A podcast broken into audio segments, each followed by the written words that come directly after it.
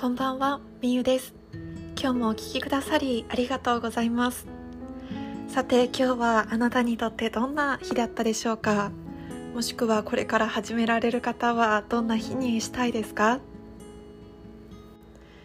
今日のテーマはこれだけで十分なのにというお話をしていきますこれだけで十分なのにという曲知っていますか？歌手のトッチェさんの「これだけで十分なのに」という曲から気づきを得たことのお話そしてヨガの教えで知足という言葉があります。樽を知るというものですね。そのヨガの教えとトッチさんの「これだけで十分なのに」という曲から気づきを得たシェアをしていきたいと思います。今日もぜひのんびりと聞き流していただけたら嬉しいです。あなたはトッチさんの曲「これだけで十分なのに」というのを聞いたことはありますか？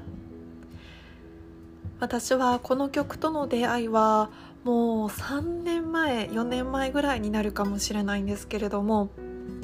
YouTube で「トッチこれだけで十分なのに」というのを調べてぜひ聴いていただきたいんですけれども今日は一部の歌詞のシェアを最初にさせていただいてそこからの気づきを最初にシェアさせていただきます。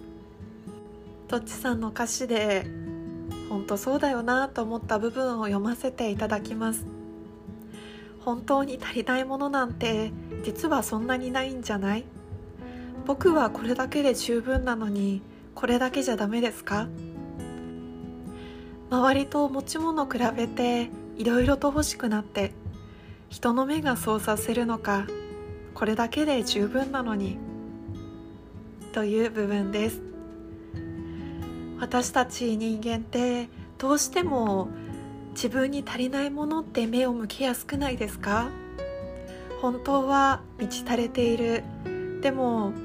99%満ち足りていても1%のないものって焦点が当てやすくなると思うんですよね。どうしてももっともっとって何かを求めてしまう時あると思います。それは物欲物に対して求めるとか人に対して愛を求めるとか自分に対してもっともっとと期待をするとかいろんなものを求めてしまうと思います。私自身もですね私にはこれが足りない私にはこれが欠けてるって思うこと本当にたくさんあります。本当は人生をゆっくり歩きたいのに早歩きでいろんなものを焦っていろんなものを求めてずっとずっと早歩きして息切れしてしまうような人生を送っている時もあります。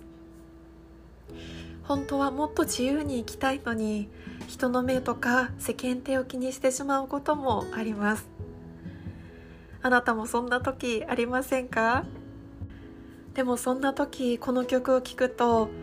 あそうだこれだけで十分なのになってまたフラットな状態に戻るんですよね。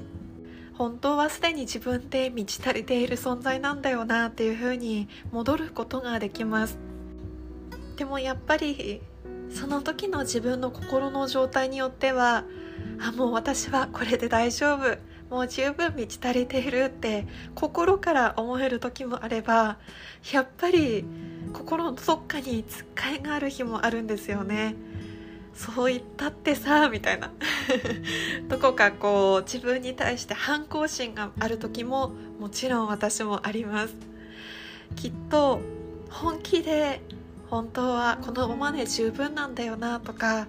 本当はすでに自分自身満ち足りているんだよなって思えた時って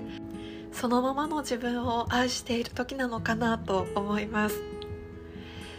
そしてこの歌詞で言っているのと同じような意味のヨガの教えが実はあるんですね。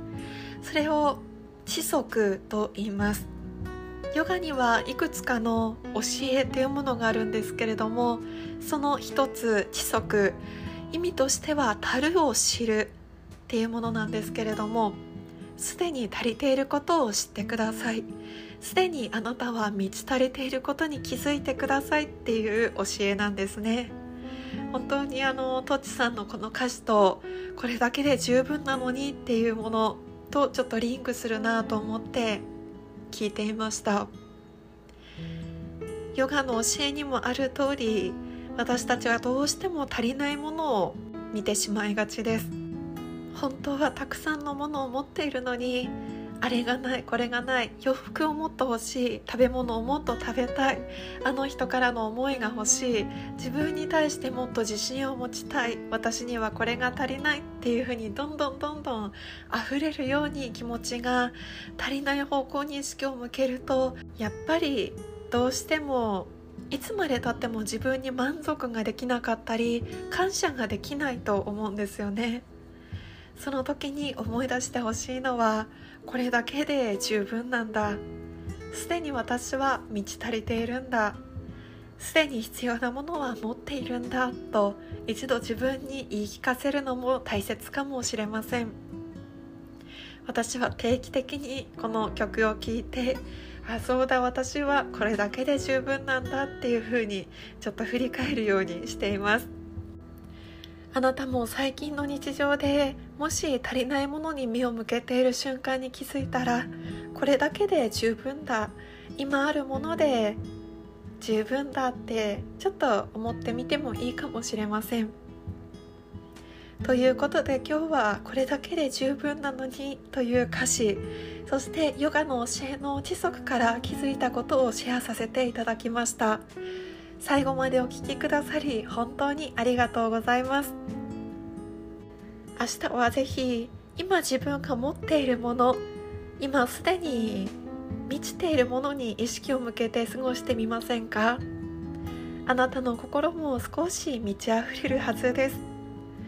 それではまた明日。